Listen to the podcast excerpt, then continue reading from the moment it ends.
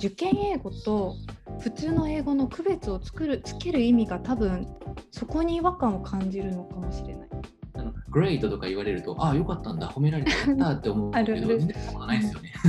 あれみたいな。うんグレートって言ったじゃんみたいな言ったじゃないですか。最初に習った時点で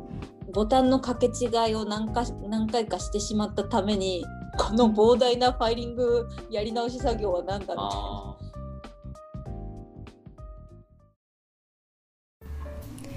こんにちは。南恵美のつれラジ恵美です。このつれラジはカナダ在住のオンライン家庭教師私恵美と南さんでカナダのことや日常の気になることを自由にそしてたまに深くお話ししている番組です。今回のテーマは英語を英語で学ぶって本当に必要？です。第45回で私エミが自分の留学経験から英語は英語で学ぶといいよというお話をしたのですが各方面からたくさんツッコミをいただきました。ということで今回はさらに議論を深めていくために日本で英語を勉強して実際にグローバル企業でお仕事をされていたゲストをお呼びして新しい視点も入れながらいろいろと考えていきたいと思います。第45回を先に聞いていただけるとこちらのエピソードがより楽しめると思います。そしてその気になるゲストとは皆さんおなじみ私たちと同じ総合型オンラインスクール学ぶテラスで講師をされているタッチ先生です。それでは最後までお楽しみください。た多分エミ先生が言ってたあの、まあ、単語とかのその概念のそのなんていうか認識の仕方の違い日本人と英語圏の人の違いとかの漢詞を入れるとかとあとそのなんていうか英語を英英辞書を使って、えー弾くっていう日本語を通さずにっていう経験を多分知ってきた人が少ないと思うんですよね多分これまでが。あだから多分よく分かんなくて初めて見るもんだから、なんかそれで大丈夫なの？みたいなこう批判的な観点を持ちやすい多分方法だと思うんですよ。だから、ねっていうことであって、間違ったことじゃないと思うんですよね。だからなんか、解説は確かに必要かもしれないけど、私も言ってることはね、すごく、うん、分かったんですよね。まあ、その科目の勉強が得意な子で、英語がだけ苦手ってことはあんまりないと思うんですよ。つまり、数学とか国語がちゃんとできてれば、あの語学力っていうよりも科目としての英語がきちんとできるから、まあ、そこそこの大学とか合格した人たちっていうのは、まあ、社会人になってグローバル企業とか勤めても、まあ、ある程度メール、まあ、ちょっと怪しいところはあるにしてもいけるっていう。で、ある程度で止まっちゃって、そこからあのレベルアップするかどうかっていうのは、そこあの個人のモチベーションの問題だと思うんですけど、やっぱりでも土台となる、その、なんていうか、言葉、日本語の言葉がないと、完全にもう記号になっちゃうんでね、英語が。だから、えーまあ大事でしょうね、その土台となる母国語っていうのはね。ああそれがすごいできてるっていうイメージで話をしてたからおかしなことになったのかもしれない。うんなんかああ、はい、はい。それを、うんそこが自分の経験上はできてて当然のことだったから、うん、なんかうんうん。多分そこをだから確かにこ英語の授業じゃなく品詞のこれは形容詞これは名詞みたいな国語の授業を先にすることってすごくよくあるのでそうでみんなわかんないもんそっか。ああなるほど。どあのうん。動詞、そうそう、動詞、うん。まあ、動うん名詞と動詞の、その日本語としての名詞動詞の違いがわからない子もたくさんいますよ。あのかなり はっきりそうなんで言って。すよね。だからや、うん野球と野球をするの違いがよくわかんないみたいな。うんだから、I am play baseball になっちゃうんですよね。うんそこら辺が、うん、でもね、あこれこの回やった方がいいですよ。あの英英語ね、全然できない子増、激増してますよ、本当に。なんでなんかそうだから、うん、えなんか切り離して考えられないでしょうね、その母国語とか日本語の話と国語の話とコミュニケーションとやっぱりつながってますよね、英語はね。っって思ってるんですよね、うん 私は。バイリンガルの子とかみんな英検受けさせられるじゃないですか,、なんかバイリンガルのあの外国に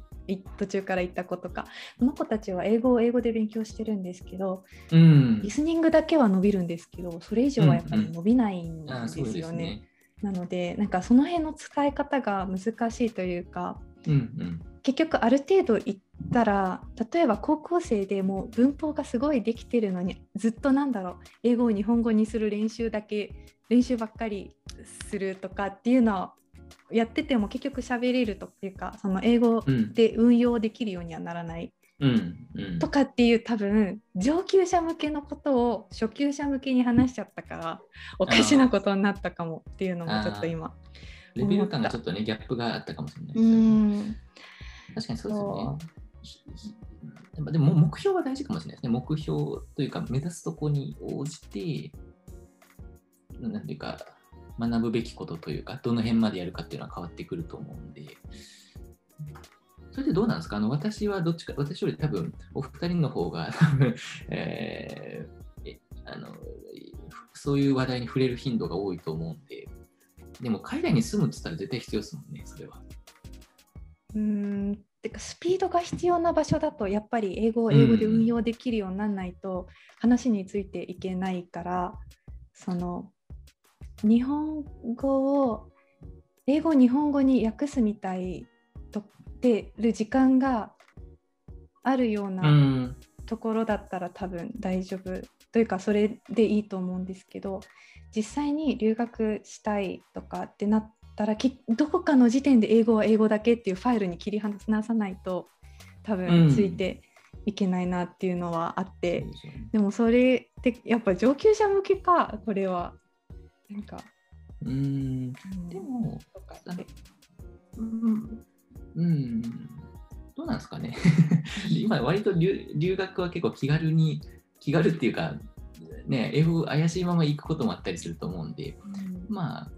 いや、みんなね、海外に行っちゃったら困っちゃうんで、日本に拠点、日本ベースと考えて、でも海外とやり、もし、あの、日本に、日本で、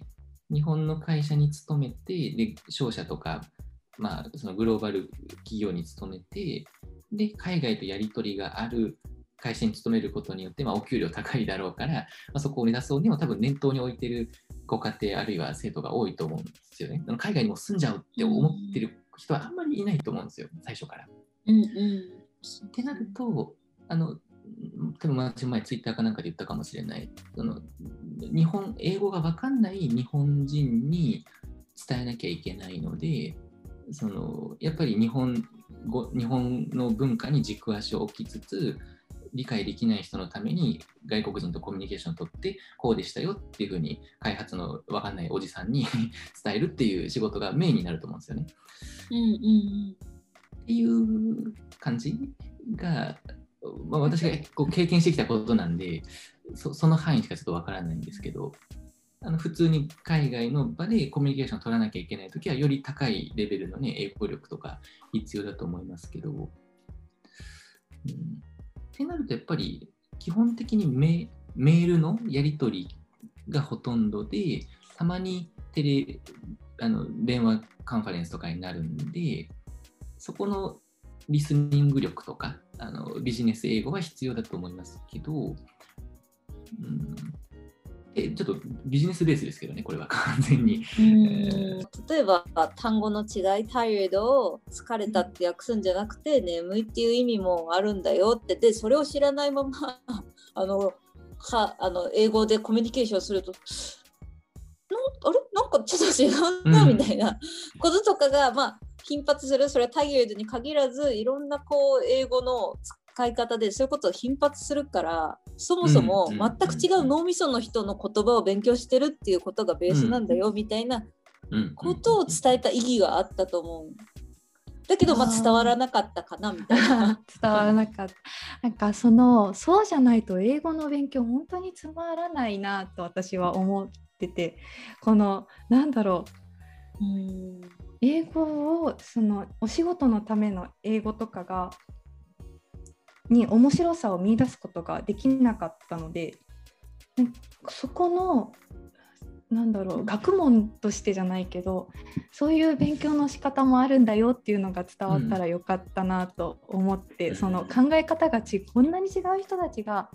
世の中にいるんだよっていうの多分、っていうのを言いたかったけどでもそんな余裕ないかなとかっていうのも後で考えたりなんか、えでも分かんないけど私は実際にこうここに住んで知らなかったことでめちゃくちゃ恥をかいたりとかすごいなんなんだろうな。うん。あーコミュニケーション。英語コミュニケーション言語として受験英語が全くとは言わないけどもうほぼもう捨ててるっていうか私は。なんだろうな、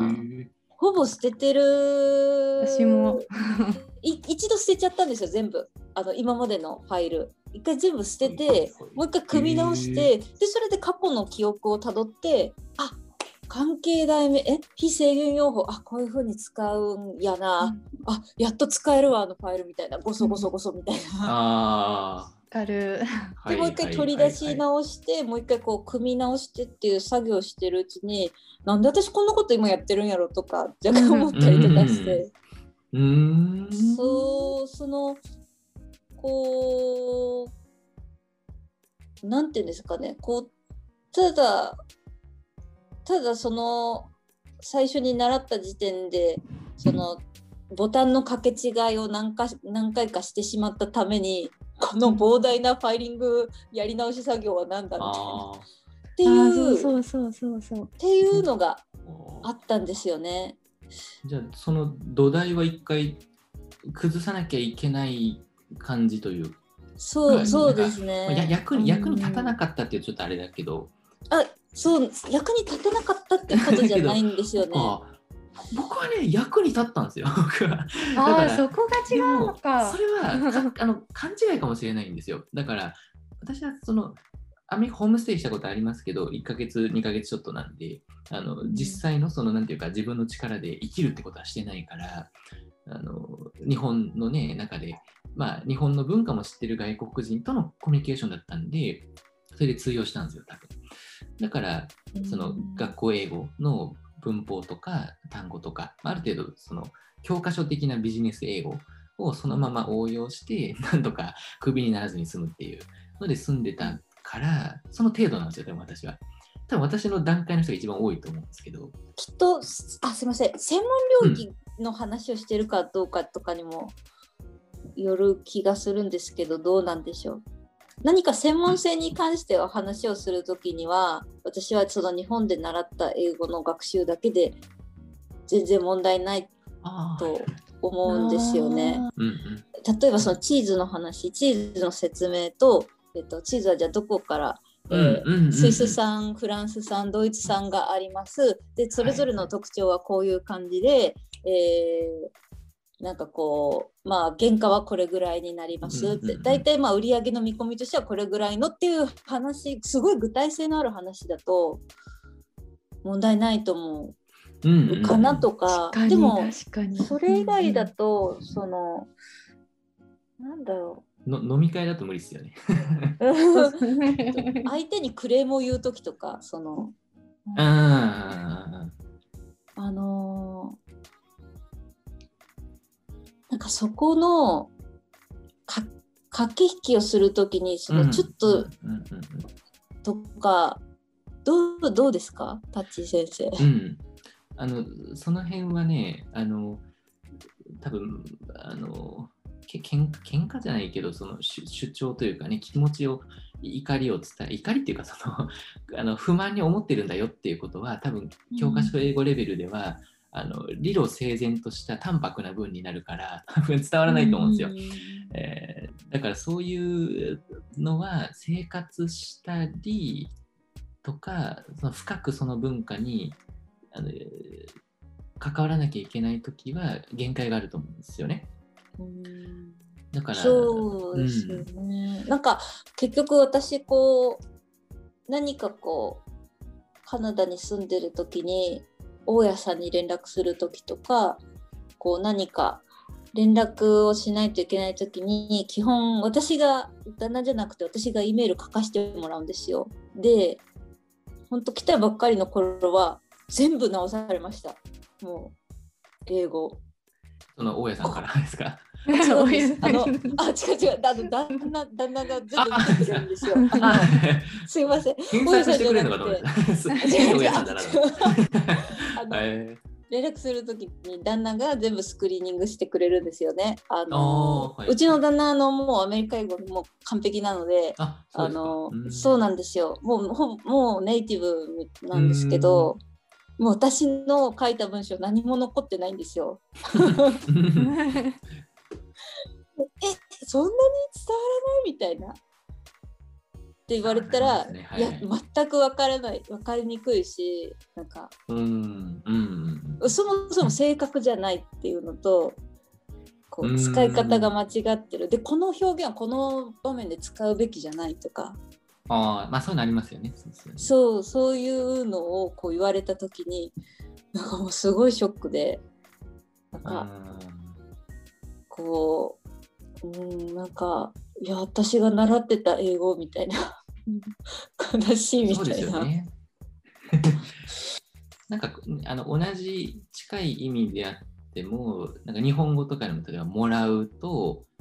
稼ぐとか、こううんうんなんていうか増やすとかって似たような意味だけど、場面によって違うけど、例えば日本語を教えてるんで外国人にこう添削とかするとき、やっぱりうんおかしいですよね、あの。文法的には間違ってないんだけど、みたいな。それは彼らがもう日本で住もうとしてるから、その就職して、日本でもう会社に入って、もう日本で子供をあの結婚して子供を産むっていう、もうそのつもりでいる人たちには完璧な日本語というかね、そういうのが必要だけど、うんうん。まあ、でもまあ、そうじゃなくても本当はね、そういうのも、なんていうか、あの覚えた方がいいんですけども、うんまあ、学校英語は役に立たないですよね、そういう面で。なんか学校英語を否定する気はないんですけどこう実はそれあんまり伝わってませんよっていう人は必要かなみたいな。なんか思ったんですけど多分私はその受験英語と普通の英語の区別を作るつける意味が多分なんかそこに違和感を感じるのかもしれない。なんかその、うん。なんかそお同じものにしか見えなくって日本語に訳すのも訳せなくはないしなんかそなんでここまで違っちゃうのかなみたいにやっぱり思うというか。えそれは認識がってこと、そのそうあのあのみんなの認識がなんで違うのか、うん。でも同じじゃん？みたいなこと？私そう私そのこの土台が全然違う土台で勉強してるのはんななんだろう。文法とかもうーんなんかうまく言えないけどなんかうーんなた英会話ビジネス英語その学校英語みたいに分ける、わわうんけてる。けど結局でもおん同じことというか、その辺が多分すごい違和感がなあってそのどそう土台本当は同じにできるんじゃない？うまく言えないけど何かこうこれこれが分かれば OK みこれが分かれば全部英語分かりますよ的なものが私の中にはあるんですコアが。はいはいはい。で ごめんなさいうまく言えない。なんかうん。いやうまく言えてないから言えない時点で多分伝わらないけど。うん。えでもでも。分かるよ言いたいことは、うん。だからわざわざうん。ビジネス英語受験英語、うん。えー英会話の英語みたいにうん。分けなくても基本的に必要な知識って変わらない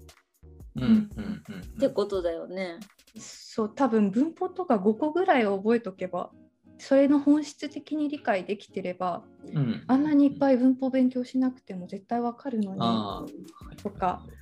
思うけどでもそれは私が国語とかが得意だからそう思うだけなのかその英語のなんだろううん。経験もあって、うんうんううんん、だからそれを一般化させるのは難しいのかなとかなんかうん。多分そあのいわゆる多分中学校であればうん。英語の授業がその日本人の普通の科あの科目の先生英語の先生が、まあ、定期テストとかがあってちゃんと文法とか単語とかを授業をやるのに加えてあの ALT の先生の授業で「Hi everyone」が始まりますよね。うん。そそこがなんかその本当のコミュニケーションはこっちあの使えるコミュニケーションが必要だから、うん。もうその時点で分かれてるんですよね。英語の授業が。そうそうそう。でおそれがちょっとずつたいな。そのなんかつ使える英語にシフトしてはきてるんですよ。ここ何年かな？うんうんうん。10年15年くらい。だから使えない英語だったってことになっちゃうんですけど、あのなるべくそのコミュニケーションを増やそうみたいな。でも、あの結構そのなんか、あの重鎮の方々は、あのやっぱりそれをに対して批判的で、やっぱりその基本的な文法とかルールを知らないまま、そのコミュニちょっとここまであの矛盾があるんだけど、えー土台がないまま留学だ、コミュニケーションだなんだっていう話になっちゃうからダメだよねみたいな論調もあるんですよね。だから、なんかこう、えー正解がね、なかなか難しいとこなんだけど、うん、あの分ける必要は、だから大学受験の英語がめっちゃリアルだったらいいんですよ。あの英語圏の、えー英語でも外人のネイティブ実行もちろん入ってますよね、多分あれは。あの試験問題とかも。もうちょっとその割合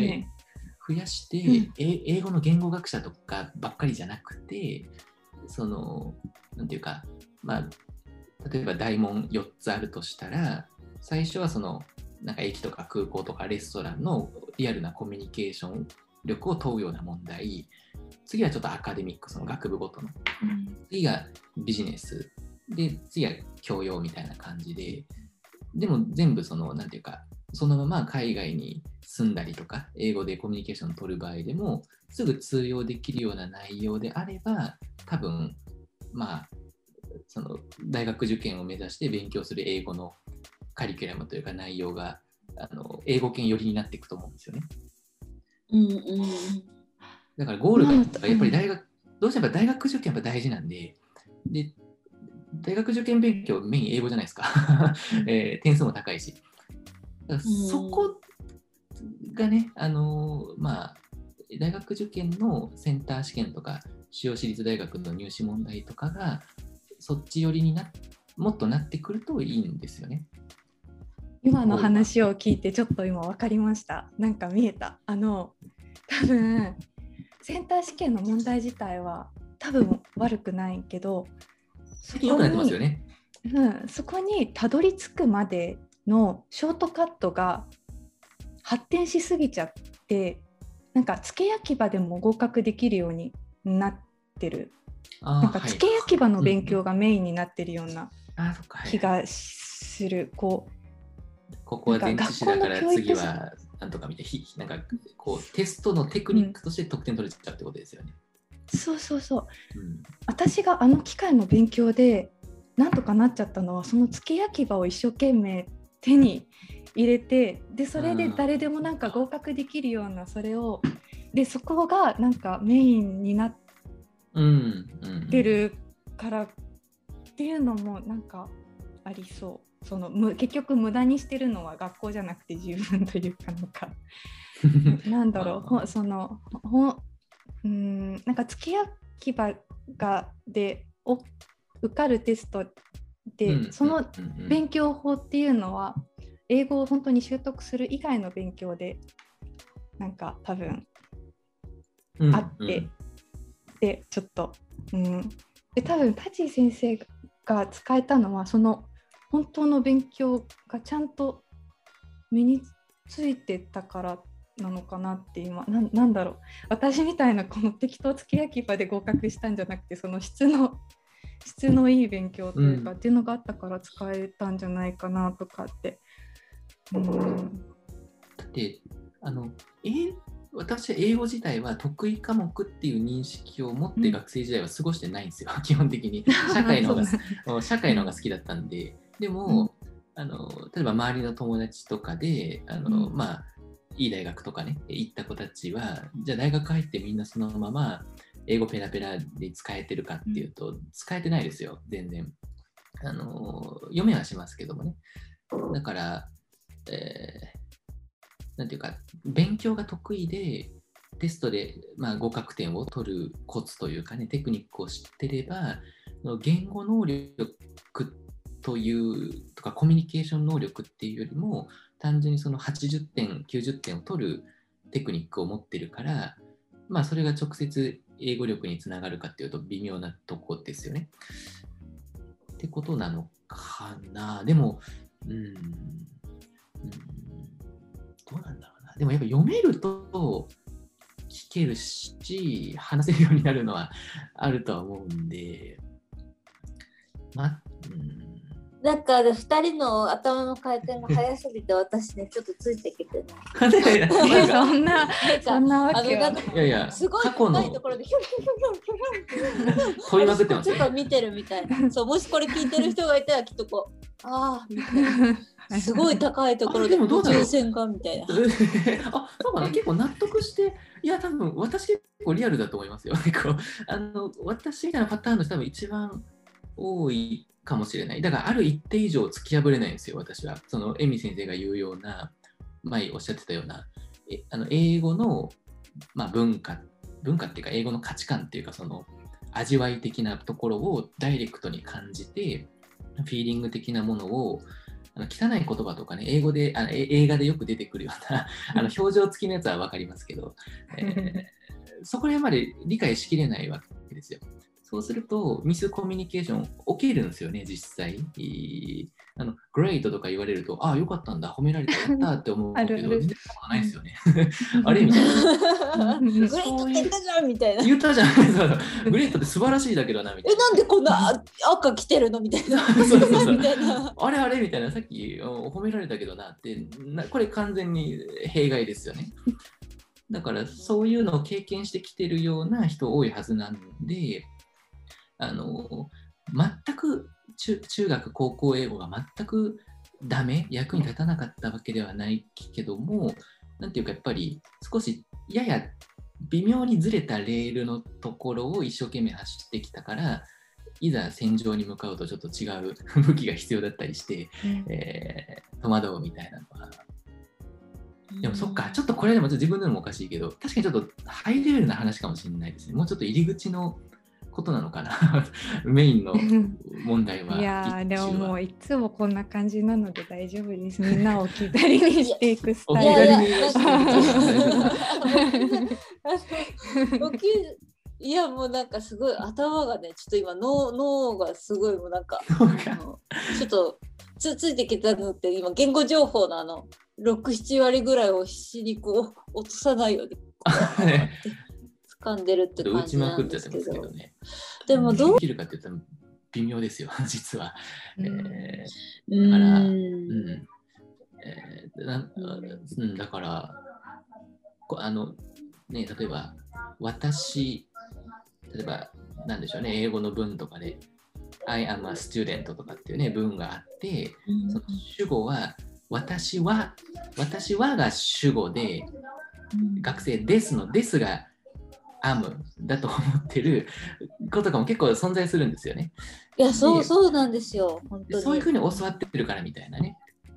だからでもそれでもなんかなんとなくいけちゃうみたいな感じで、そうなんですよ。ね、テストで点取れちゃうんですよそそうれで。そう問題ないんですよそれでも。そうなんですだからそれがいざその文系の話とか主語がやったら長い主説になった時に よくわかんなくなっちゃうっていうことなんですよね。意味取れなくなっちゃうみたいなそうそうだからもういいやって適当に B、C みたいな感じで選択肢取るみたいな感じになっちゃうんですよね。うん確かにでもそういう、そんなの全然考えてなかったな、私は。中高でなんかそういう、英語的に考えたことなんか一回もなかったんで、多分僕なんか多分テスト勉強としてやってきた人間だから、あんまりいい勉強はしてないんですよ、多分。うーんそれもすごいですけどね。うん。だから完全にだからタッチ先生の中ではこれはこういうものこれはこういうものこれはこういうもの、うんそうそうそう。これがこう出てくるときにこのパターンで確か解けばいいからこれでいけばいいんだみたいな。そうです。もうテストのテクニックとしてやってるだけだから、うんそれもすごいですけどね。だからそれができたら多分こんな苦労しなかったのかなとか。そうそれができても苦労は素直にスッスッスッあこれニュールール OK みたいな。なんかその。そうそうそうあの疑問を持たずに普通にもうそのまま受け入れてはいそうねみたいな感じでやり続けてきたんで多分深みがないんですよだから私の英語には、えーだそういう人は多分大量生産されてるはずだから、えーっていうのはありますよね。うーんそういやでもなんかその